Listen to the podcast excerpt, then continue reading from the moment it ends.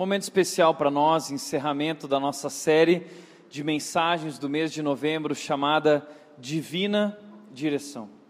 Essa série foi uma série sobre planos, uma série sobre a vontade de Deus para as nossas vidas. Eu não sei se você já percebeu, mas nós estamos no dia 2 de dezembro. O ano já acabou, o Natal já está aí e 2019 está chegando com aquela incerteza de que não sabemos como será. Alguns carregam esperança, outros carregam um certo desânimo. A questão é que não sabemos como será o novo ano. Então nós paramos nesse tempo durante essa série para um tempo de reflexão. Nós convidamos você a olhar para trás naquilo que aconteceu esse ano, fazer uma avaliação da sua vida. Quais eram os teus planos? Foram realizados ou não? Por exemplo, você assumiu o desafio de que esse ano você ia ter uma vida mais fit, uma vida mais saudável. Você ia terminar esse ano muito mais bonito, mais magro. E chega o final do ano com alguns quilinhos a mais. Se você é como eu, você está nessa.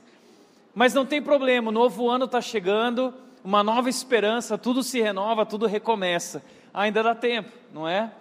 Então, nesse tempo, nessa, nessa série, nós paramos para avaliar nossa vida, nossas metas, nossos objetivos e traçar novos planos. E o que nós entendemos na série é que muito antes de nós fazermos planos, Deus já fez planos. Na sua palavra ele disse: "Eu tenho, eu é que sei os planos que tenho para vocês". Na sua palavra ele disse que a sua vontade para as nossas vidas é boa, é agradável e perfeita. Então eu não sei se você sabe disso, mas Deus tem uma agenda para a sua vida. Deus tem um plano incrível para a sua vida e essa série é sobre isso, é sobre buscar essa divina direção, é sobre buscar a vontade de Deus, é sobre viver e compreender os planos e o propósito de Deus para as nossas vidas. Hoje, no encerramento, eu quero falar sobre algo muito importante que pode transformar a sua vida para sempre. Eu quero compartilhar hoje com você uma receita para 2019. E eu quero te dizer que não importa em que momento da vida você está, não importa quais são as circunstâncias, você pode viver algo especial na sua vida e experimentar a divina direção se você assumir esse desafio e cumprir essa receita, fazendo quatro escolhas na sua vida. Hoje eu quero compartilhar quatro escolhas que podem te levar do fracasso ao sucesso. Quatro escolhas que podem te levar das piores circunstâncias à realização do grande sonho na sua vida. Como assim, Tiago? Explica, nós adoramos receitas. Então hoje eu quero, olhando para a palavra de Deus, compartilhar essa receita, inspirado, encorajados pela história de um homem, um jovem chamado José. Eu quero te convidar a abrir a tua Bíblia. No começo da história desse jovem, Gênesis capítulo 37, versículo 2, começa contando para nós quem é esse rapaz, quem é esse jovem, o que ele fez na vida dele, quais foram as escolhas da vida dele. Vamos olhar bem atentos para isso, tá bom? O texto começa dizendo: essa é a história da família de Jacó. Quando José tinha 17 anos, pastoreava os rebanhos com os seus irmãos, ajudava os filhos de Bila e os filhos de Zilpa, mulheres de seu pai. Esse texto inicial, ele já traz para nós algumas qualidades, alguns pontos importantes sobre José. Primeiro, primeiro ponto importante nesse texto sobre a história de José é que José faz parte de uma família especial. Ele é filho de Jacó e bisneto de Abraão. Antigamente, Deus ainda não tinha se revelado mostrando qual era o seu nome. Então, Deus era conhecido, sabe como? Ele era conhecido como Deus de Abraão, o Deus de Isaac, o Deus de Jacó. Quando você queria se referir ao nosso Deus, você falava, que Deus? Aquele Deus de Abraão, o Deus de Isaac, o Deus de Jacó. Então, essa é uma família importante, através da qual Deus se revelou e Deus começou a construir o seu povo. Uma família muito importante, José é filho de Jacó, bisneto de Abraão, neto de Isaac e filho de Jacó. Esse texto também nos mostra que José era um jovem, um garoto, ele era apenas um guri um moleque, um adolescente de 17 anos, quando tudo começa na sua vida, quando ele começa a, a experimentar a divina direção na sua vida. Por isso, não interessa qual é a sua idade, não interessa se você é muito novo ou se você já é muito mais velho, Deus tem um plano para a sua vida. Deus chamou Abraão quando Abraão já tinha cerca de 80, 85 anos de idade. Nunca é tarde para ser usado por Deus e nunca é cedo demais para ser usado por Deus. Basta estar disposto. Ele era um jovem. Terceiro lugar que esse texto nos fala é que ele era um pastor de ovelhas. Essa era a profissão dele. E não tinha nada de mais nessa profissão, pelo contrário, a profissão de pastor de ovelhas era extremamente desvalorizada naquela época. Ninguém dava bola para isso, ninguém queria ser um pastor de ovelhas, é, é, é, era uma profissão rejeitada, algo esquecido, que sobrava para ser feito. Mas seu pai tinha ovelhas e ele e seus irmãos cuidavam dessas ovelhas no campo. Uma profissão ordinária, algo simples. E por, outra, por outro lado, esse texto também nos fala, é, e ele continua dizendo, você vai ver logo no versículo 2, que José é filho de Raquel e ele é o filho preferido de Jacó. Jacó teve muitos filhos. Uh, José tinha mais 11 irmãos e ele nasceu como décimo segundo, décimo primeiro, algo assim. Ele tinha muitos irmãos. O seu pai, ele tinha quatro mulheres, na verdade duas mulheres, duas esposas e as servas com as quais ele também teve filhos. José nasceu nessa família e ele era o preferido de todos. Por quê? É muito importante que você entenda isso, isso faz toda a diferença na história de José. Porque Jacó, o seu pai, tem um passado que condena ele. Jacó poderia fazer e estrelar aquele filme O Meu Passado Me Condena. Porque Jacó é o legítimo ladrão e vacilão. Jacó, ele era mentiroso. Jacó ele sempre queria sair ganhando. Então o irmão dele, mais velho, ele era um irmão gêmeo, mas Esaú nasceu primeiro, e, e, o primeiro filho naquela época era o filho mais valorizado, tinha direito à maior parte da herança. Ao contrário de hoje, que o caçula é mais valorizado, naquela época era, é, era o mais velho. E Esaú era o mais velho, e Jacó queria ter essa herança para ele. E aí Jacó fez o quê? Enganou seu irmão enganou seu pai, mentiu para o seu pai, não complô junto com a sua mãe, eles enganaram a família. Só que quando Isaac descobriu isso, seu pai, e quando seu irmão Esaú descobriu isso, eles ficaram indignados. Esaú ficou com tanto ódio que ele disse: Eu vou matar Jacó, eu vou matar o meu irmão. E a mãe ficou sabendo disso e avisou Jacó e disse: Jacó, sai correndo, foge. Para onde? Foge, teu irmão vai destruir a sua vida. E Jacó foge. E na sua fuga, ele vai ao encontro de parte de sua família esquecida em outra terra muito distante. E quando ele chega lá, ele se aproxima das terras de Labão. E quando ele chega nas terras de Labão, ele dá de cara com uma mulher muito bonita chamada Raquel. E diz a Bíblia que Jacó se apaixonou por Raquel, foi paixão à primeira vista. Ele, ele começou, sabe aquelas reações de apaixonado? Eu costumo dizer que pessoas apaixonadas, o homem, quando está apaixonado, ele tem o boom, é um boom interior. A, o boom na versão feminina é o plim. Raquel teve um plim, ah, foi amor à primeira vista, aquele negócio de alma gêmea, de Disney, sabe? Eles se encontraram, eles se viram. Jacó teve um boom, Raquel teve um plim. Detalhe, entre parênteses, se você é homem e você está tendo plim, venha conversar depois comigo aqui do lado, tá legal? Mas Jacó teve o bom, Raquel teve o plim, e eles apaixonados, e Jacó chega no pai dele e fala assim: Quem é seu pai? Deixa eu falar com ele. E, e, Raquel leva até seu pai Labão, e aí fala assim: Olha, eu quero me casar com a sua filha, eu estou apaixonado. Ok, tudo bem, você quer casar, é, ela custa tanto para você casar com ela. Naquela época você tinha que pagar o dote. E Jacó fala assim: Mas eu não tenho nada. Então vamos fazer o um seguinte: um acordo. Você vai trabalhar sete anos para mim. Sete anos. E depois, ao final desses sete anos, eu entrego minha filha Raquel e você pode se casar com ela. Feito. Acordo feito. Imagina isso, Jacó estava tão apaixonado que para ele aquilo não era nada. Ele trabalhou aqueles sete anos na leveza, trabalhou duro e ele ralou, e ele suou, arregaçou as mangas, e ele foi. E quando terminou os sete anos, ele estava tão feliz e realizado, ele ia realizar o maior sonho da vida dele, a mulher da vida dele, e ele chega em Labão e fala assim: Acabei, está feito, agora eu quero me casar. Beleza, disse Labão, vamos fazer uma grande festa. E fizeram uma festança, naquela época as festas eram muito eram regadas a vinho. E aí Jacó estava tão feliz, tão feliz, trabalhou tanto, e ele pensou consigo mesmo: ah, eu mereço. E ele se deu direito, ele bebeu, e ele bebeu, e ele bebeu.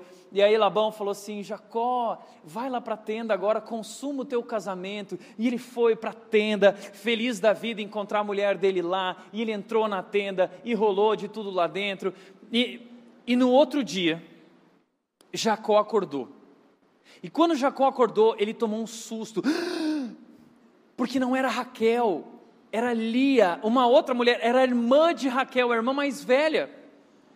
Só que o problema é que a Bíblia fala que o próprio nome de Lia diz que ela, é, ela tinha olhos caídos. É, a, a, Bíblia está se referindo a uma pessoa muito feia. Tá? Então Raquel era muito bonita e Lia era muito feia.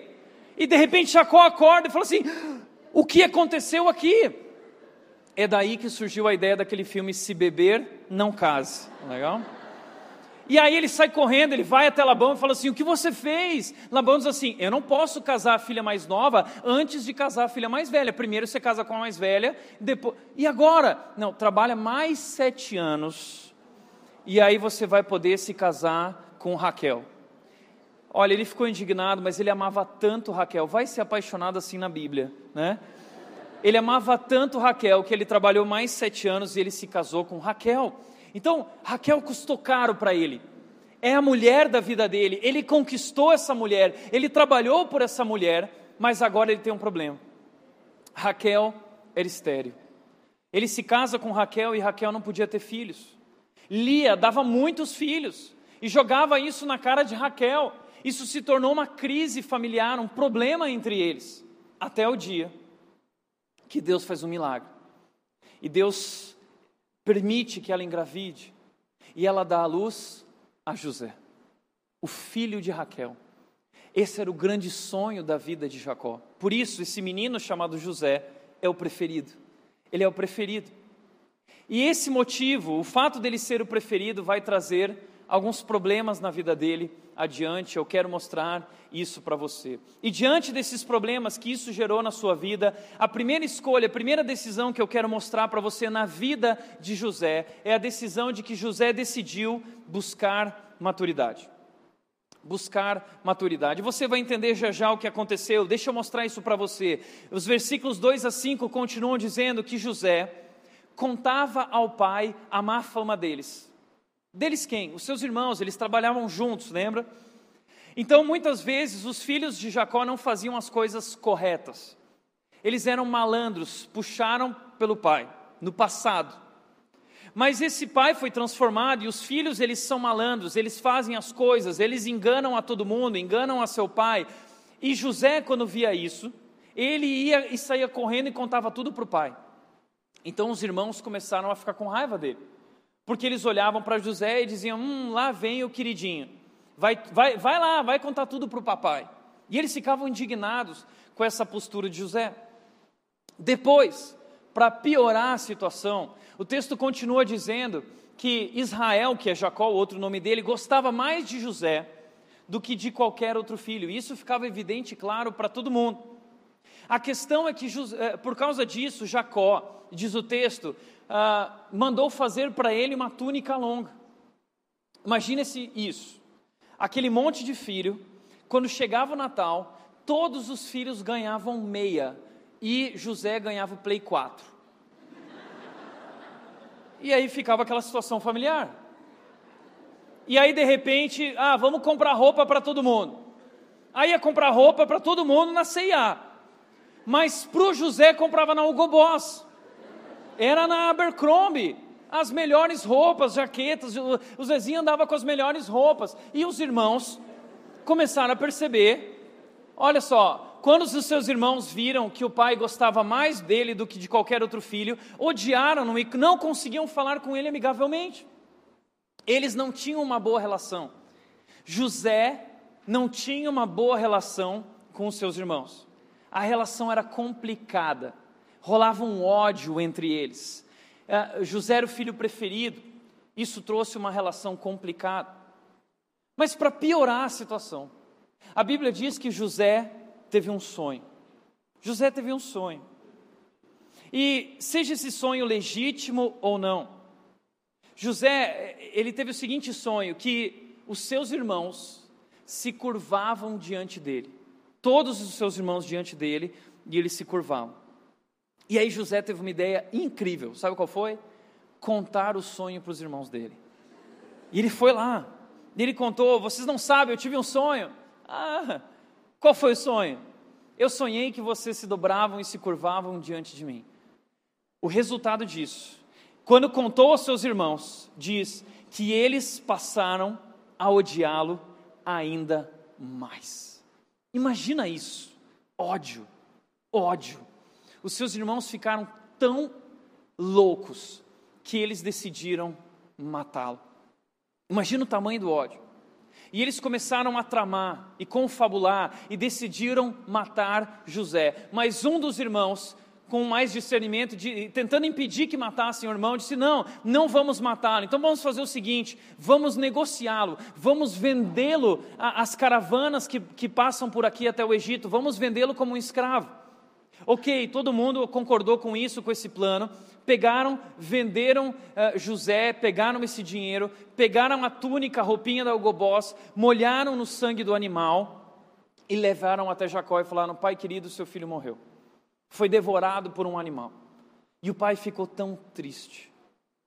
E José, vendido como escravo, abandonado, rejeitado, traído pelos irmãos. Esse é o início da vida de José. O início da vida de José não foi um bom início, não foi um bom começo. O começo da história envolve rejeição, envolve abandono, envolve traição, envolve também da parte dele um pouco de discernimento, um pouco de sabedoria, envolve também um pouco de imaturidade, e esse problema decorre disso. Já parou para pensar nisso? Que boa parte dos nossos problemas na vida decorrem da nossa imaturidade da nossa falta de discernimento e sabedoria.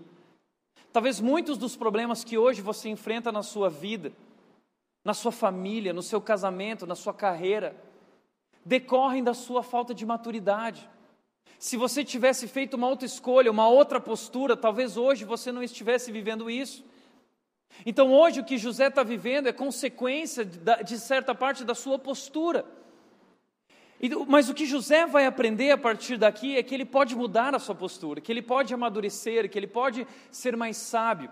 Isso vai acontecer, ele vai crescer, ele vai transformar. Você vai perceber na história de José que ele vai transformar a pior, o pior cenário na realização do grande sonho. Ele transforma o fracasso em sucesso, por quê? Porque ele decidiu buscar maturidade, ele decidiu crescer. Então nós temos essa oportunidade. Nós somos chamados por Deus para amadurecermos. O desafio, o problema que nós estamos enfrentando hoje é que vivemos numa cultura que desincentiva a maturidade.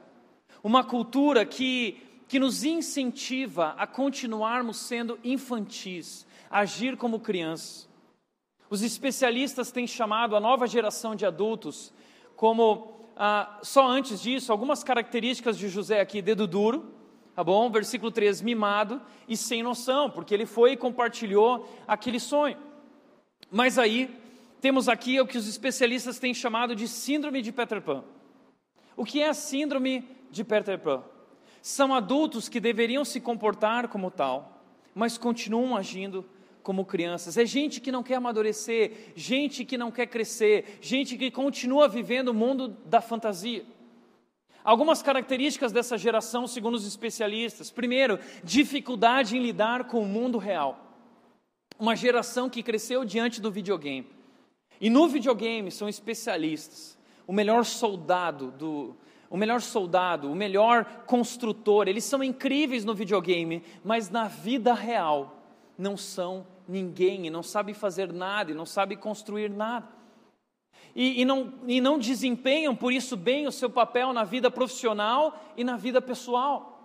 Não sabem lidar com os problemas da vida real como marido, como esposa, como pai, como mãe, como profissional, nada. Estão perdidos por aí, vivendo ah, no meio dessa fantasia, com dificuldade de lidar com a realidade. Uma segunda característica dessa geração é que eles são emocionalmente frágeis. Foram super protegidos pelos pais. Você entende isso? No passado, nossos pais, avós, eles não tiveram tudo aquilo que nós temos. Talvez não tiveram um pai tão presente, uma mãe tão presente, sofreram com isso e por causa disso quiseram dar para os seus filhos algo diferente, muito mais amor, muito mais presença, muito mais presentes, muito mais mimo, muito mais proteção. E as novas crianças, as crianças do nosso tempo, estão sendo super protegidas. Muitos de nós fomos super protegidos. E, e por isso, não aprendemos a lidar com a pressão, não aprendemos a lidar com pessoas, não aprendemos a lidar com o fracasso. E nós desmoramos diante das dificuldades, qualquer coisa. Nós somos o que eu tenho chamado de geração Neymar. É a geração Neymar, não fica bravo comigo. Eu não estou falando do Neymar, estou falando da geração Neymar, tá? Por quê? Porque é uma geração que tem potencial, muito potencial. São bonitinhos, são inteligentes, o cabelo arrumadinho, cortadinho, as tatuagens são bonitas, tudo alinhado, entra, sabe tirar foto, sabe posar para foto, tudo é bonito, tudo é lindo, são incríveis, mas na hora que a peteca cai, eles são derrubados, emocionalmente frágeis, e daqui a pouco está lá no campo chorando porque nem sabe o que eu passei na minha vida. Ah, minha vida, ah, eu sofro desde meus 10 anos ganhando 30, 40 mil reais por mês. Ah. Emocionalmente frágeis. Filhos que não recebem limites, não estão sendo educados pelos pais. Terceiro lugar, dependentes dos pais, não cortam o cordão umbilical, vivem dependendo dos pais financeiramente, às vezes emocionalmente dependentes não só dos pais, de outras pessoas, espiritualmente dependentes, sempre desanimados, sempre precisando de tapinhas nas costas, sempre precisando de um empurrão, sempre precisando de reconhecimento e buscando esse reconhecimento. A Bíblia diz que para se casar eu preciso deixar pai e mãe. É uma geração que tem dificuldade em deixar pai e mãe, vive essa eterna dependência. Não sabe lidar com a vida, depende dos pais. Também, por outro lado, é uma geração que tem o foco em si mesmo, o olhar para dentro de si. Tudo é sobre mim, é a geração eu, é a minha felicidade é a minha satisfação feliz e tudo na vida existe para mim. O mundo gira ao redor de mim e tudo está aqui para me fazer feliz. O trabalho tem que me fazer feliz, a escola tem que me fazer feliz, o professor tem que me fazer feliz, o pastor tem que me fazer feliz, a igreja tem que me fazer feliz. A esposa tem que me realizar pessoalmente, o marido tem que me realizar pessoalmente, a vida precisa me servir e me fazer feliz. A pergunta dessa geração Pão de Açúcar é: o que te faz feliz? E nós vivemos debaixo dessa ditadura da felicidade, com o foco em nós mesmos, extremamente egoístas, olhando para o nosso próprio umbigo. Uma geração também narcisista, que gosta muito do visual, é muito ligado nisso. Então nós somos muito ligados a Instagram, ligados a Facebook, ligados às redes sociais, porque o que nos move são os likes. A gente gosta de like porque a gente gosta de chamar atenção, a gente quer que olhem para nós, a gente quer se sentir amado ao ser desejado, ao ser reconhecido, ao chamar atenção. Então nós estamos sempre em busca da foto perfeita. E vale tudo por essa foto perfeita. Hoje em dia existem programinhas que vão deixar sua pele com uma pele de bebê, né? Vai aumentar o olho, vai diminuir o nariz, aumentar os lábios e você vai ficar perfeito na foto através do programinha, o filtro. Depois eu compartilho com você alguns filtros, tá bom? Bacanas. Mas a, a, posição já é decorada, você já viu isso? A posição é decorada. Você entra no Instagram de algumas pessoas, a posição é sempre a mesma. No Canadá, né? Estados Unidos, Indatuba. Sempre a mesma posição. Por quê? Porque a covinha fica desse lado. Então todo mundo está virado assim, mas a pessoa vai lá e vira assim. E aí tem que fazer aquela posição para mostrar mais as coisas. Contorcionismo. Aí aquela menina quer chamar a atenção e ela descobriu que se tirar a foto de cima, a bochecha diminui e coisas lá embaixo aumentam, vai aparecer mais as coisas, né? E aí ela tira a foto de cima mostrando tudo, tal. E aí ela, ai, o que, que eu vou postar? O que, que eu vou escrever para pôr uma foto mostrando tudo? Aí ela põe assim: O Senhor é meu pastor e nada me faltará. O Senhor é meu pastor e nada me faltará. E aí vem o jovem solteiro da igreja, olha a foto, curte, fala assim: não faltará mesmo. Né? É isso. É uma geração extremamente narcisista que tem o foco em si mesmo. Por último, é uma geração extremamente imediatista. Eles não sabem construir. Eles gostam das coisas prontas. Nós somos essa geração que recebeu tudo pronto e nós temos dificuldade em construir as coisas. O problema é que as coisas na vida não acontecem simplesmente. Uma grande carreira não acontece, o sucesso não acontece, uma família, um grande casamento, uma grande história de amor não acontece. Tudo isso é construído com tempo, com esforço, com sacrifício, com renúncia, envolve abrir mão de si mesmo. Mas nós temos essa dificuldade de construir, somos extremamente imediatistas. Essa é a nossa geração de adultos, onde crianças hoje são tratadas como adultos e adultos tratam a vida como crianças. Já parou para perceber isso? Estamos tratando as crianças como adultos e os adultos estão tratando a vida como crianças. Houve uma troca, uma inversão de papéis, isso tem trazido um problema danado. E o que corrobora, o que colabora com isso? De onde vem isso? Quais são as causas disso? Em primeiro lugar, a postura dos pais na criação dos filhos. Os pais estão perdidos. Os pais acreditam nos filhos muito mais do que no professor, na autoridade, no pastor, no líder. Antigamente, para o meu pai não interessava uh, uh, o que eu falasse, era sempre o professor que estava certo. O professor podia estar errado, o professor estava certo e eu estava errado. E eu chegava para o meu pai e eu dizia: Pai, porque você não sabe, eh, todo mundo foi mal. Não, não é só minha nota baixa, todo mundo foi mal na sala de aula. Todo mundo, para ninguém tirar uma nota alta. Não me interessa, eu não quero saber dos outros. Vai apanhar. Apanhava para caramba. Aí virava para meu pai e falava assim: Não, pai, sabe o que, é? O problema é esse professor. Ele pega no meu pai, esse, no meu pé, esse professor é o capeta, pai, ele quer o meu mal. E muitos pais acreditam nisso, falando: ah, quem é esse professor para falar do meu filho? Eu vou até lá, quem é você? E fala com o diretor e pede. Esses dias teve um professor da nossa igreja que veio falar que pediu demissão, porque o diretor chamou ele e disse: troca a nota que você deu baixa para o filho dele. Hoje tudo é assim. Para mim, o pior dia que tinha na minha vida era o dia do boletim.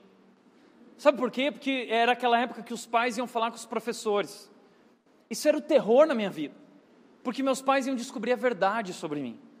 E meus pais iam para a escola e eu ficava com aquela dor de barriga profunda, profunda, passando mal.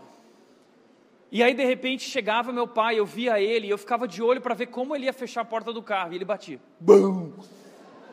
E eu sabia, meu Deus, e eu já tinha preparado um bolo, um suco de laranja para ele. Pai, pai, o Senhor é meu pastor, nada faltará, ele me faz me conduzir. Pai querido, paizinho, baixa a calça. Não! Mas hoje em dia é o contrário. Hoje em dia tem pais que chegam para mim e falam assim: Ai, Tiago, sabe o que é? Eu estou tão preocupado no meu filho, coitadinho dele. Por quê? Ele está com 11 recuperações na escola, Tiago. Ah, tadinho. Tadinho. Vou te ensinar um negócio, um remedinho que pode ajudar o seu filho. Né? A postura dos pais tem colaborado com isso. Por outro lado, a infantilização da nossa cultura, você já percebeu isso? Vivemos hoje no meio de uma cultura infantilizada. Desenhos antigamente eram coisas para criança, mas hoje os desenhos são feitos para os adultos. Essa cultura não quer que a gente amadureça, amadureça. Essa cultura, é, é, é ela ela incentiva a nossa infantilidade. Por quê? Porque crianças não têm discernimento, crianças aceitam tudo, para criança não tem certo ou errado, não tem limite. Então a nossa cultura gosta disso. Os filmes hoje são infantilizados. O que mais nós temos hoje são filmes de heróis, e não tem nenhum problema em você gostar de filmes de heróis, eu também gosto, mas já percebeu quantos filmes de heróis? Porque nós não estamos abandonando os heróis, nós continuamos querendo viver o nosso passado. Então agora o que está na moda é voltar a se vestir como a gente se vestia naquela época, é, é, a gente voltar a ser criança, é voltar a usar aquele óculos de nerd que você usava quando tinha 12 anos. Não tem nenhum problema nisso, o problema é o que está por trás disso. Nos filmes, nas novelas, na roupa, na moda, na cultura que nos cerca, uma cultura que desligou o nosso cérebro e que nos fez parar de crescer e amadurecer. E nós precisamos andar na contracultura. Uma outra causa disso é o emburrecimento. Nós viemos, vivemos hoje no meio de uma cultura que está emburrecendo, uma cultura que está perdendo a, a, a capacidade de pensar, porque perdeu os critérios, porque perdeu os valores, já não há mais moral, não existe certo ou errado, existe o que te faz feliz. E tudo é lindo, tudo é aceito, tudo é fofinho. Ai, que fofo! Ai, tudo é lindo, tudo é maravilhoso. O que importa é amar. Tem que amar e ser feliz. Se você é feliz, está entendendo? Isso tem destruído a nossa sociedade. Isso tem nos feito emborrecer e parar de amadurecer. E o problema porque estamos enfrentando tanta dificuldade na nossa história é porque talvez tudo isso decorre da nossa imaturidade. Deixa eu te falar uma coisa. Envelhecer é inevitável. Amadurecer é uma decisão. Envelhecer é inevitável, você vai envelhecer. Mas amadurecer é uma decisão. Essa foi a decisão de José. Essa pode ser a decisão na sua vida. Você pode lidar com, a, com, a, com, esses problemas, você pode mudar a postura, você pode buscar crescer e aprender através dos seus erros. Busque maturidade. Mas aí José foi vendido como escravo, foi parar numa outra terra distante como forasteiro lá no Egito. E ele chegou no Egito. E lá no Egito, ele foi vendido como escravo. Então ele estava lá na feira dos escravos e Potifar chegou lá e ele viu um escravo bonito, forte, e falou assim: "Puxa, esse escravo aqui, eu acho que ele vai trabalhar bem, carregando todo o peso que tem que carregar lá em casa. Deixa eu ver". Olhou tudo, avaliou, trouxe o escravo, comprou, botou lá entre os servos, entre os escravos. José podia ter chegado nessa casa, nesse lugar e começado a reclamar da vida. Ó oh, céus, ó oh, vida, veja o que fizeram comigo, me abandonaram, me rejeitaram, uh, eu sou um fracassado, Deus me esqueceu. Onde está Deus? Eu não acredito mais em Deus, agora eu sou ateu. Não, é, meus irmãos são ridículos. Ele podia começar a viver essa postura, viver reclamando, viver uma vida medíocre. Mas ele decidiu fazer diferente porque ele entendia que Deus estava conduzindo ele através de momentos bons ou ruins, fracassos ou sucessos. Deus estava conduzindo ele, Deus estava com ele, Deus era por ele. Ele entendeu que Deus tinha um propósito para a vida dele e onde ele estivesse, ele vivia o melhor, ele dava o melhor dele. E essa foi a postura dele. A segunda decisão de José na sua vida foi cultivar integridade. Quando ele chegou na casa de Potifar, ele começou a dar o melhor. E ele começou a crescer nas pequenas tarefas de tal forma que Potifar percebeu que Deus estava com ele. E aí Potifar colocou tudo nas mãos dele, tudo a cargo dele, confiou tudo a ele porque tinha 100% confiança nele. E José cuidava de tudo. Mas aí diz a Bíblia que depois de alguns anos trabalhando nessa casa, chefe de tudo isso, cresceu na vida, trabalhou pra caramba, mas diz que ele era atraente e de boa aparência. Ele estava no Egito. E foi no Egito que começou o crossfit, quando eles carregavam as pirâmides, lembra? Eles carregavam lá, José carregou coisa pra caramba, bonitão, trincadão, não sei o quê, pá, andando lá na casa com aquela roupinha de Egito, né? E aí ele estava lá, ele era bonito, de boa aparência, e a esposa de Potifar estava carente marido viajando para caramba, indo para as guerras, conquistando coisas, mas não cuidava da própria mulher. E depois de certo tempo que aconteceu, a mulher do seu senhor começou a cobiçá-lo e o convidou, dizendo: Deite-se comigo, deite-se comigo, vem. Ela começou a seduzir ele. Vem, José, ninguém está vendo. Vamos curtir esse momento, é só eu e você. Vai ser gostoso. Nós vamos viver uma aventura no mundo aí fora, seria uma grande conquista. Seria um grande momento. Ele seria reconhecido como o cara, pegou a mulher do chefe. Mas José não vê as coisas assim. Sabe qual foi a postura diante dele? Ele fez o seguinte: diz a Bíblia que ele se recusou, versículos 8 e 9, mas ele se recusou. E ele virou para ela e ele disse: Meu senhor não se preocupa com coisa alguma de sua casa, e tudo que ele tem, ele deixou aos meus cuidados, tudo. Ninguém desta casa está acima de mim, ele nada me negou a não ser a senhora, porque você é a mulher dele. Como poderia eu então pecar e cometer algo tão perverso contra Deus? Como assim ninguém está vendo? Deus está vendo. Eh, José entendia que Deus estava com ele o tempo todo na vida dele, acompanhando, conduzindo. José era sensível ao propósito de Deus e ele sabia que ele iria ferir os seus princípios se ele fizesse isso. Ele sabia que ele não ia apenas ferir os seus princípios, mas ele iria destruir a sua vida, e destruir a vida daquela mulher, e destruir a vida de Potifar, e destruir a sua história, manchar a sua história com isso. Então José entende que o pecado vai levá-lo muito além daquilo que ele propõe, não é só uma aventura. A Bíblia diz que a, a porta, o caminho da mulher adúltera conduz à sepultura, conduz à morte. José sabia que o que estava em, em jogo era a vida dele. Então ele decide ser íntegro. Ele tem caráter. Caráter é aquilo que você é quando ninguém está olhando. Quem você é quando ninguém está olhando. Integridade é você continuar sendo a mesma pessoa quando ninguém está olhando. E ele vive essa vida, essa é a vida de José. E ele diz não para aquela mulher, ele se recusa. Mas no momento em que ele diz não e ele recusa, aquela mulher fica louca, louca. Porque o não para ela é que nem um afrodisíaco. José se tornou um desafio para ela. Ela quer ganhar José de qualquer forma. Então ela começa a, a, bolar várias estratégias. Assim, embora ela insistisse com José dia após dia, ele se recusava a deitar-se com ela e evitava ficar perto dela. Ela insistia dia após dia. Imagina isso. José, vem aqui. Passa protetor em mim, vem cá. José, você pode me ajudar a pôr aqui, a, a fechar aqui para mim, por favor? Vem fechar aqui. Essa mulher começou a tentar e provocar José. Mas o interessante é a postura de José, porque a Bíblia diz que ele evitava ficar perto dela. Isso é algo muito importante para nós. A gente gosta da aventura, a gente gosta daquele sentimento do perigo. A gente gosta de sentir aquele fogo queimando no peito. O problema é que a Bíblia diz que como pode alguém colocar fogo no peito sem queimar a roupa toda? José sabia que se ele não colocasse limites, ele iria cair, ele iria colocar tudo em jogo. Então ele se recusa. E ele evita ficar perto dela. José construiu os limites muito além do abismo. Ele não quer viver uma vida nos limites, ele não quer viver essa aventura, porque ele sabe que essa aventura termina em destruição.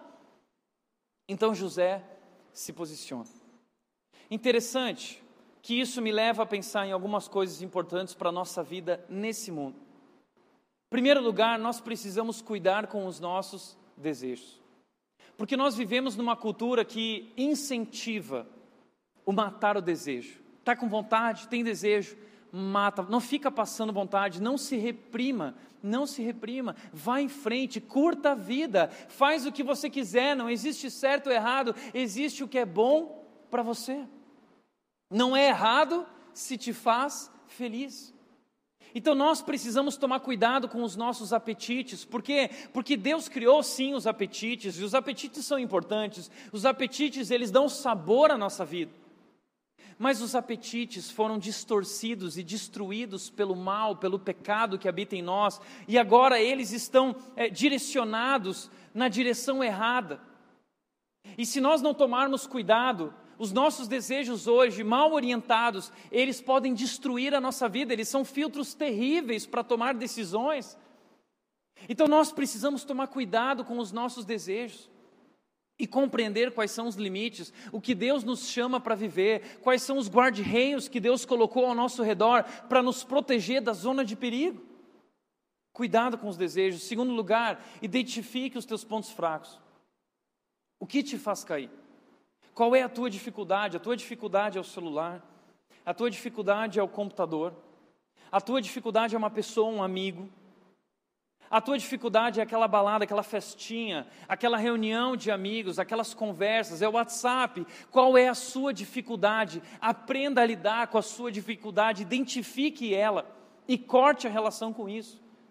Eu costumo dizer que nós devemos evitar pessoas, lugares e situações que nos levam a cair. Nós precisamos evitar pessoas e lugares e situações que nos influenciam, nos carregando para longe daquilo que é a vontade e o propósito de Deus para a nossa vida. Terceiro lugar, fuja da tentação. Não fica brincando. Você vai perder. Ela é mais forte que você, ela arrasta, ela seduz, ela diz: deite-se comigo, ela diz: é só um pouquinho, vai ser gostoso, mas no final ela destrói a sua vida é morte, é destruição. Interessante que Jó disse isso. Jó disse que ele fez um acordo com os olhos dele de não olhar para donzelas, porque ele sabe que isso pode destruir a vida dele. Ele disse: Isso teria extirpado a minha vida, a minha colheita. Ele diz: Por causa disso, eu nem passo perto da porta da casa da mulher adulta. A mulher adulta morava naquela casa, o pessoal passava lá para ver. É que nem banca de revista né? Passa na frente, vai dando aquela olhadinha. Ele diz: Eu nem passei perto para não ser tentado, porque eu sabia que aquilo ia destruir a minha vida. O problema é que a, a porta da mulher adúltera hoje não está mais lá, ela está aqui diante de nós, no nosso celular. Eu costumo dizer que a mulher adúltera do século 21 é a pornografia, é a prostituição virtual, é a prostituição digital a mulher adúltera do século 21, ela está destruindo as nossas vidas. Eu conheço inúmeros lares que foram destruídos por ela. A pornografia tem destruído casamentos, tem destruído famílias, tem destruído a vida de pastores, de muita gente. Por isso, a pornografia tem conduzido jovens à homossexualidade. Quantos jovens vêm conversar comigo? Isso está acontecendo e nós precisamos lidar com isso.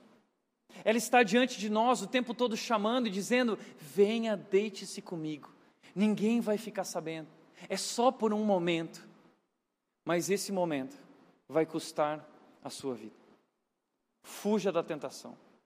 Não dá para dar trela para a tentação e sair numa boa. Ela vence, ela ganha. Por isso, por último, tem alguém para prestar contas.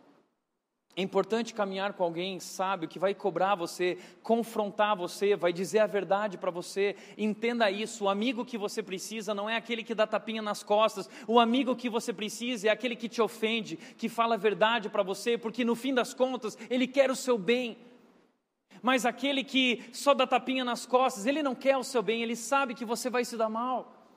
Procure um amigo que fala a verdade e preste contas, compartilhe as tentações para não precisar confessar os pecados. É melhor uh, confessar antes de acontecer e ter ajuda do que depois, quando não tem mais volta e o estrago é gigantesco e nós perdemos o controle. José compreendia isso e ele tomou uma decisão. Ele decidiu cultivar na sua vida integridade. Talvez o que tem te levado ao fracasso e problemas na sua vida hoje é a tua falta de integridade você pode mudar a postura. José se posicionou, mas aquela mulher ficou tão louca, tão louca, que um dia ela se preparou. E ela estava lá dançando aquelas danças do Egito, sabe? E José passando. E ela chegou para José: José, vem aqui, vem dançar comigo, né? Vem dançar comigo. E aí José se aproximou e ela pegou José pelo. Diz que ela pegou José pelo manto e ela falou assim: José, você vai deitar comigo agora. Você vai deitar comigo agora. E aí José, sabe o que ele fez? Diz que ele saiu correndo. Ele saiu, ele nem parou para pensar, não para para pensar que não dá tempo. Ele decidiu cultivar a integridade. Ele saiu correndo e disse que foi de tal forma brusca que ela ficou com o manto dele na mão e José saiu peladão correndo pelo Egito. Peladão. E ela com o manto na mão. Sabe o que essa mulher indignada fez? Virou para todos os funcionários e todo mundo e disse: Olha, José tentou abusar de mim. Potifar chegou, ah, mas amor, eh, José tentou abusar de mim. Potifar ficou louco, indignado e pegou José e jogou ele na prisão. Jogou ele na prisão. José injustiçado. Agora veja só, mais um fracasso na vida de José. O primeiro é a rejeição familiar, abandono e traição dos irmãos. O segundo é injustiça. Injustiça. Interessante é que num momento, sim, José colaborou para a rejeição, mas no segundo momento, José fez tudo certo e deu errado também. Então, de que me adiantou agir certo? Muitas vezes a gente pensa assim, não é? De que me adiantou agir certo? Porque se eu faço errado, dá errado. Se eu faço certo, dá errado. Então, se vai tudo dar errado, eu vou continuar fazendo errado. Mas essa não era a lógica, José. José entendia mais uma vez que, seja através do fracasso, seja através do sucesso, seja através de momentos ruins ou bons, Deus está no controle. As coisas podem fugir ao controle dele, mas elas não fogem do controle das mãos de Deus. Interessante. Steve Jobs ele disse que a nossa vida ela possui alguns pontos. Momentos bons, momentos ruins, momentos que marcaram a nossa história, sucessos e fracassos. E quando nós olhamos para esses pontos de trás para frente, para o futuro, nós não conseguimos conectá-los, nós não conseguimos entendê-los porque não conhecemos o todo. Mas no final da nossa história, quando nós olhamos para trás, quando nós olhamos de frente para trás, nós conseguimos conectar esses pontos e eles fazem sentido. E naquele momento os pontos não faziam sentido para José, ele não entendia qual era a conexão de todos esses fatos, mas ele fez uma coisa, ele tomou a decisão de crer de confiar que Deus estava conduzindo ele, que a divina direção estava conduzindo ele, que Deus tinha um propósito para a vida dele. E por isso, ele não deixou a peteca cair. Ele continuou perseverando. Ele decidiu obedecer. E mesmo diante de um segundo fracasso, mesmo diante de uma injustiça, ele decide dar o melhor dele naquela prisão. E aí diz o texto: a terceira atitude de José foi servir com excelência. Servir com excelência. Gênesis 39, 22 e 23. Por isso, o carcereiro encarregou José de todos os que estavam na prisão, e ele se tornou responsável por tudo que lá sucedia. O carcereiro não se preocupava com nada do que estava a cargo de José, porque o Senhor estava com José, ele concedia bom êxito em tudo que realizava. Sabe o que aconteceu? José na prisão, abandonado, na escuridão, passando frio, talvez passando fome, sabe qual é a decisão dele? Eu vou servir, onde eu estiver. José não é aquele, aquele homem que fica dizendo: puxa, mas esse trabalho não me faz feliz, eu não nasci para ser prisioneiro, eu nasci para ser governador. Ele não fica com essa postura, ele não fica dizendo: ah, mas eu estou procurando o que me faz feliz, isso não me faz feliz. A postura de José é que ele dá o melhor onde ele está. Custe o que custar, ele faz com excelência e ele decide servir e ele começa a servir aquele carcereiro de tal forma que o carcereiro percebe que existe algo especial naquele homem, naquele jovem. Todo mundo percebia isso.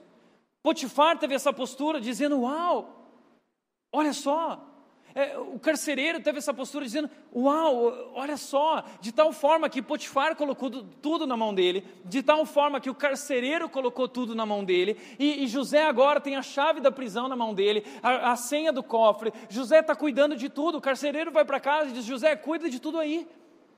E José é tão correto, José é tão cuidadoso, José é tão responsável, José é tão íntegro, ele é tão excelente, que ele vai prosperando em tudo que ele faz. E ele tem a confiança do carcereiro. E José é um abençoado.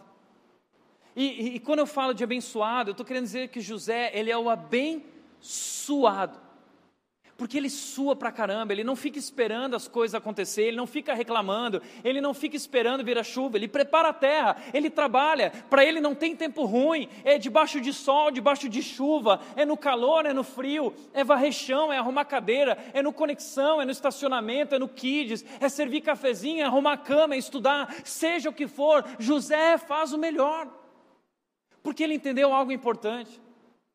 Ele entendeu que tudo que nós fazemos, nós fazemos não para homens, nós fazemos para Deus. Existe um livro que eu gosto muito chamado Evangelho no Trabalho. E ele diz o seguinte: o trabalho não é apenas uma forma de passar o tempo e ganhar dinheiro. Seu trabalho é, na verdade, um serviço que você presta ao próprio Senhor. Você já entendeu isso? Que o que você faz hoje, o que você está fazendo, não é apenas uma questão de dinheiro. Não é só sobre ter, sobre conquistar é sobre servir a Deus através de tudo aquilo que nós fazemos, em tudo que nós estamos fazendo, todo o trabalho, nós estamos servindo a Deus. Porque Deus nos chamou para trabalhar e cuidar, e cultivar, e construir, e amar, e fazer nesse mundo. Deus nos chamou para isso e não existe trabalho insignificante, não existe trabalho que é mais e menor, não existe trabalho que é melhor ou pior, todo trabalho é importante, Cada detalhe é importante. E José entende isso. E para ele não existe trabalho insignificante, é varrer chão da prisão, eu vou varrer. É dar comida para prisioneiro, eu vou dar. E eu vou dar o meu melhor e eu não vou reclamar. Entenda de uma vez por todas isso. Sabe qual é a vontade de Deus para a sua vida? Tem muita gente encostada dizendo: Não, eu estou esperando a vontade de Deus. Sabe qual é a vontade de Deus? É que você pare com essa postura. José não fica esperando, ele faz acontecer, ele, ele constrói. A vontade de Deus para a sua vida é que, seja onde você estiver, dê o seu melhor ali. Dê o seu melhor onde você estiver, servindo a Deus, compreendendo que aquilo não é, que, que aquilo não é insignificante. Se for na sua casa, dê o melhor. Servindo seus pais, servindo na igreja, servindo no trabalho. José é esse cara incrível e todas as pessoas olham para a vida dele e dizem: Uau, que Deus é esse? As pessoas reconheciam que Deus estava com ele. Potifar reconheceu isso, o carcereiro reconheceu isso, depois o faraó vai reconhecer isso. José é o tipo de homem que não fica esperando as coisas acontecerem, ele não fica esperando a oportunidade, ele não fica esperando a porta abrir, ele vai e constrói as oportunidades na vida dele. Provérbios 22, 29 diz o seguinte: Você já observou um homem habilidoso em seu trabalho? Será promovido ao serviço real, não trabalhará para gente obscura. Essa é a história de José. Esse é um princípio que existe na Bíblia e é verdadeiro em nossas vidas também. Você quer chegar lá, você quer ser promovido, então faça isso. Se torne alguém extremamente habilidoso em seu trabalho. José não sabia ser mordomo. José não aprendeu a ser escravo. José não aprendeu a ser auxiliar de carcereiro, mas a postura dele era sempre essa postura de aprendiz, de manda para mim, joga para mim, eu vou matar no peito e eu toco redondinho para você, deixa comigo. Eu não sei, mas eu aprendo e eu vou fazer da melhor forma possível. As pessoas viram isso. E não tem jeito, a Bíblia diz que para essas pessoas as coisas acontecem. Ele tinha essa postura, você também pode viver essa postura. Por isso, a excelência na vida de José era um padrão recorrente.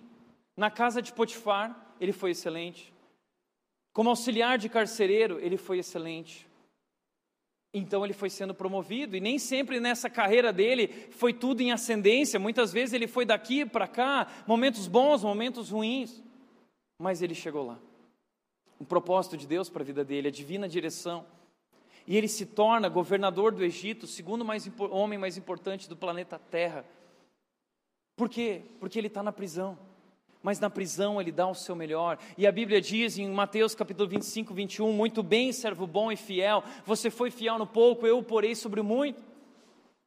José era fiel no pouco, no pequeno, no detalhe, nada era insignificante, ele dava o melhor. Você foi fiel no pouco, eu te colocarei sobre o muito. É uma promessa. Você já parou para pensar nisso? Que Deus está testando a sua vida. Onde você está hoje? Deus está vendo como você reage ao trabalho. Deus está vendo a tua integridade. Deus está vendo se você anda segunda milha, terceira milha, se você é excelente. Deus está vendo se você busca aprender ou como você trata as coisas. Deus está testando o seu trabalho, Deus está testando a sua fidelidade, porque Ele está buscando o servo bom e fiel, a quem Ele vai confiar coisas mais importantes do seu propósito. A quem ele quer confiar para pessoas íntegras, que vão, a, a quem ele vai confiar as verdadeiras riquezas, diz a Bíblia. José decidiu servir com excelência. E então, sabe o que aconteceu? Ele estava na prisão um dia, e dois prisioneiros estavam lá e tiveram sonhos. E aí eles, eles, tavam, eles não sabiam, começou uma discussão entre os prisioneiros, olha, eu tive esse sonho e tal, e Deus deu a José a, a, a, o dom de interpretar sonhos, e José chega para eles e diz, o que, que você sonhou? Olha, eu sonhei com isso. Olha, então isso significa que daqui três dias você vai ser readmitido pelo faraó. Você vai voltar a trabalhar para o faraó. Uau, que legal, o cara ficou feliz. E o outro que tinha tido um sonho também. E o meu sonho, o meu sonho, José, o que vai acontecer comigo? Ele disse: Olha, o seu sonho é que daqui três dias você vai morrer. E ele morreu mesmo. E o outro foi readmitido mesmo. E José, quando ele foi readmitido, virou para ele e disse assim: Olha, leva o meu currículo. Fala bem de mim para o faraó. Lembra de mim quando você estiver lá, porque na vida é tudo com QI, não é? Quem indica. Então ele estava procurando, ó, me indica lá, fala de mim, fala bem de mim. E o homem foi, o servo foi. Só que diz a Bíblia que esse homem esqueceu de José e começou a curtir a vida dele, até o dia, depois de alguns anos, que o Faraó teve um sonho. Um sonho.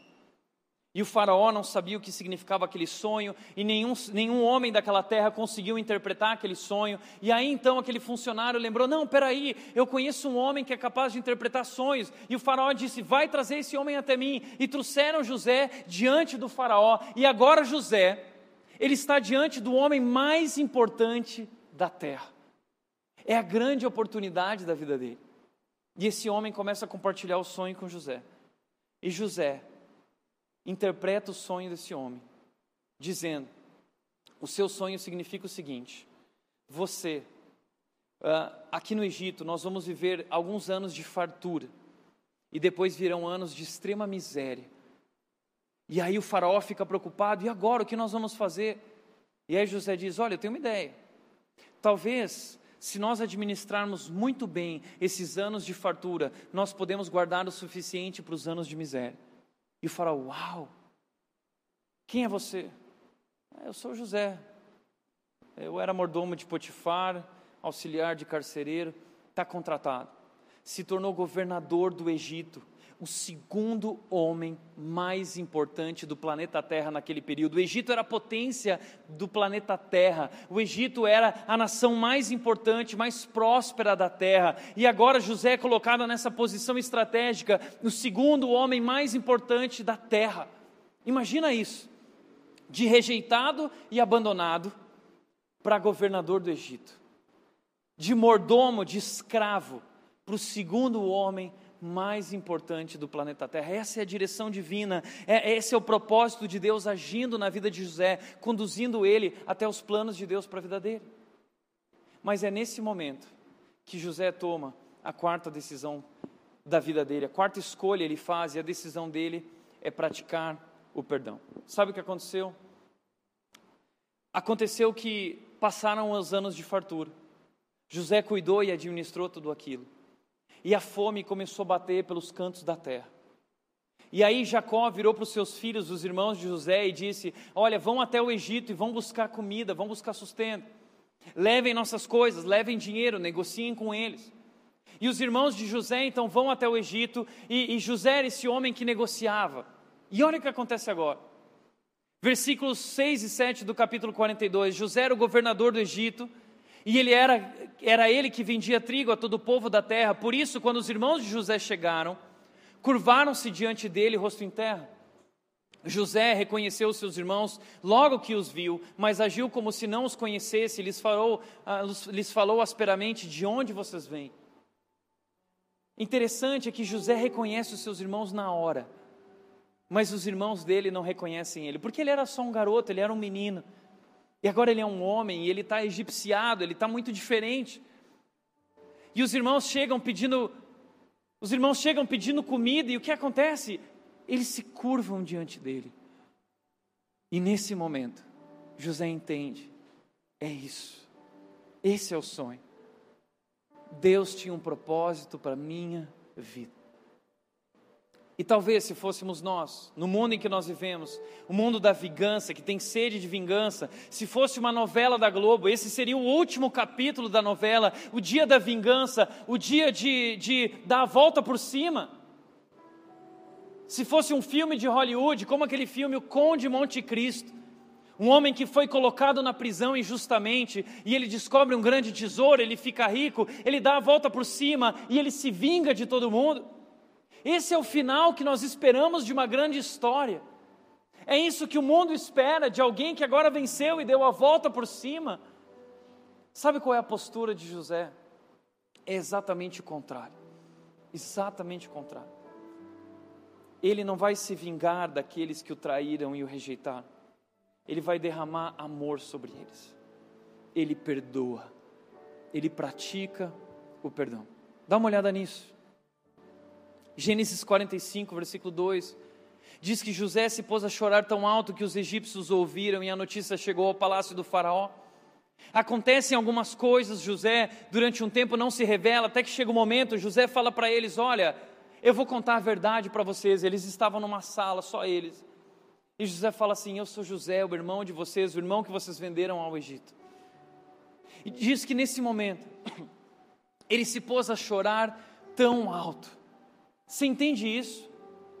Durante anos guardando a dor, guardando o sofrimento, em silêncio, numa terra com pessoas que ele não conhecia, abandonado, rejeitado, injustiçado, esquecido, invisível, passando por inúmeros fracassos na sua vida, inúmeros desafios, mas guardando no seu coração a lembrança do pai que ele amava, da mãe que ele amava, a família que ele tinha, que ele nunca mais viu, a lembrança do dia em que foi vendido, rejeitado, traído carregando dentro de si tudo isso, e de repente, esse é o momento em que ele põe para fora e ele chora tão alto, tamanha é a decepção, você imagina a dor que ele sente, e ele grita de chorar. Aquilo estava guardado. E diz a Bíblia que todos ouviram, os soldados ouviram, e a notícia se espalhou pelo Egito e chegou ao ouvido do Faraó, todo mundo ficou sabendo. Mas mesmo diante da maior decepção, mesmo diante do maior fracasso, de sua maior frustração, da rejeição,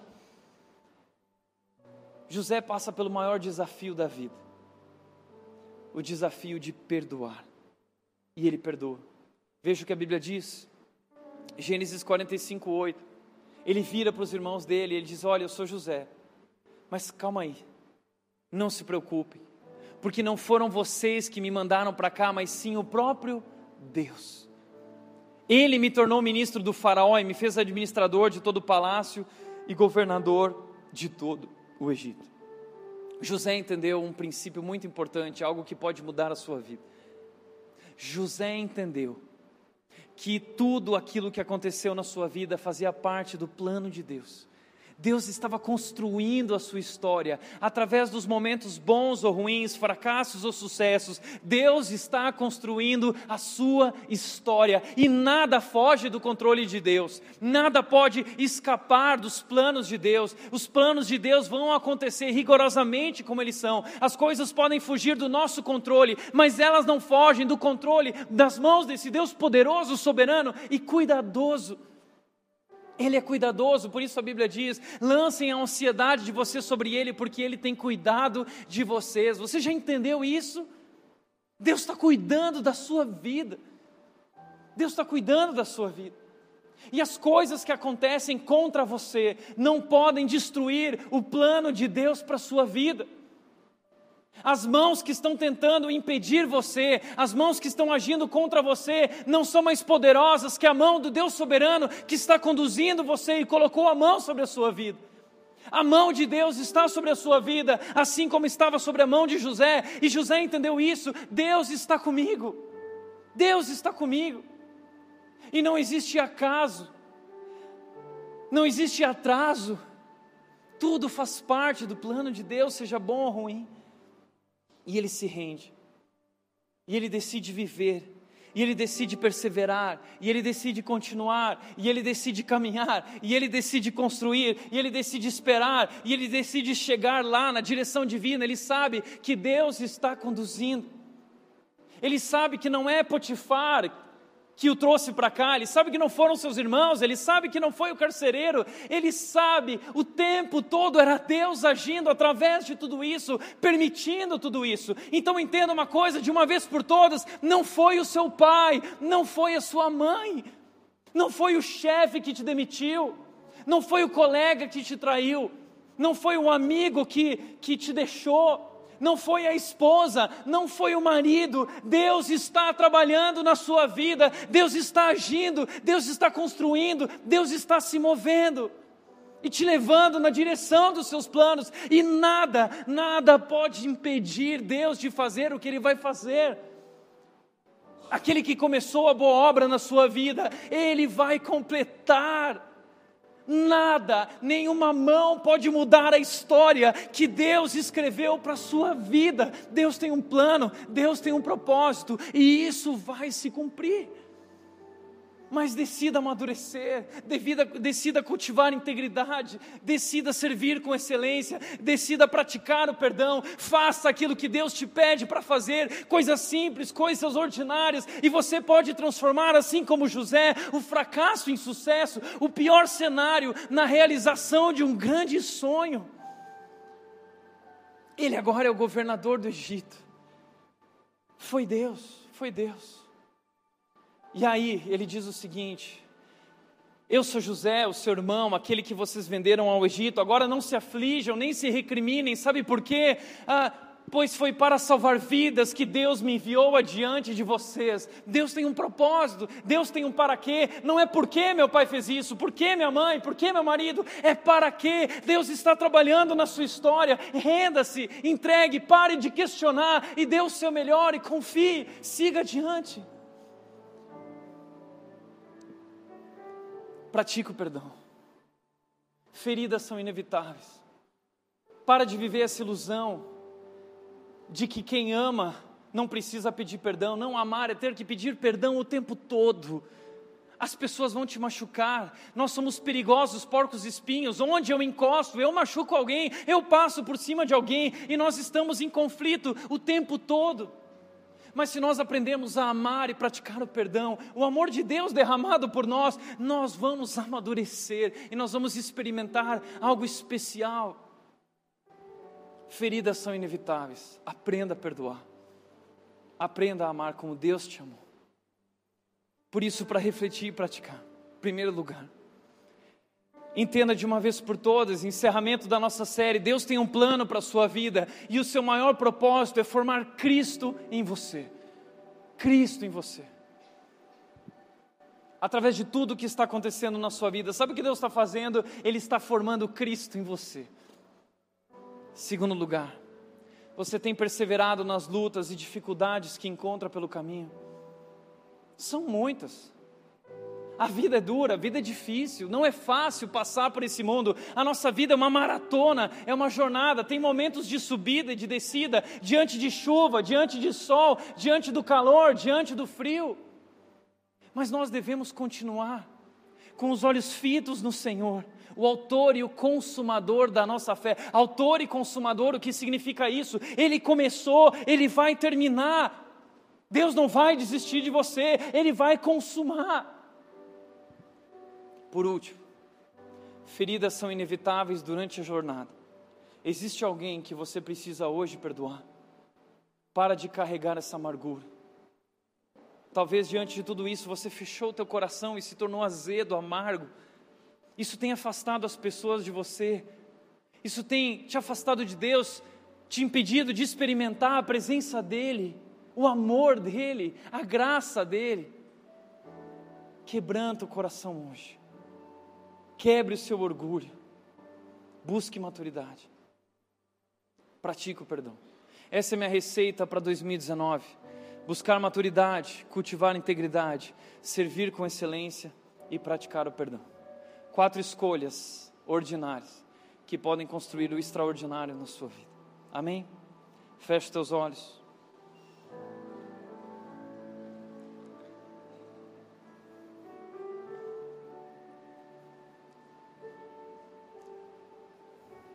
Entenda de uma vez por todas não importa quem você é, não importa qual é a sua história, não importa o que aconteceu no passado, Deus te ama. E a tua história não é definida por fracassos. Os teus fracassos não, não são a tua identidade. Você não é aquilo que dizem sobre você, você não é nem aquilo que você pensa sobre você, você é aquilo que Jesus Cristo fez na cruz por você. Aprenda a se satisfazer nesse amor é aí que está o seu valor. Deus ama você. Jesus Cristo deu a vida por você. Deus te ama. Aprenda a cantar isso. Ele me ama, Ele me ama. E entenda de uma vez por todas que a tua vida está debaixo das mãos dEle. A Bíblia diz: humilhai-vos, portanto, debaixo da mão poderosa de Deus para que Ele os exalte no tempo devido, no tempo certo, Ele vai responder, as coisas vão acontecer, Ele está construindo, Deus está agindo, as, a mão de Deus é poderosa. Tudo que você precisa fazer é se render. Eu me rendo, eu me rendo. Entenda que Ele é maior que todos, que Ele é maior do que tudo, e que nada, nada, nada pode impedir Deus de agir e de fazer na sua vida aquilo que Ele disse que vai fazer.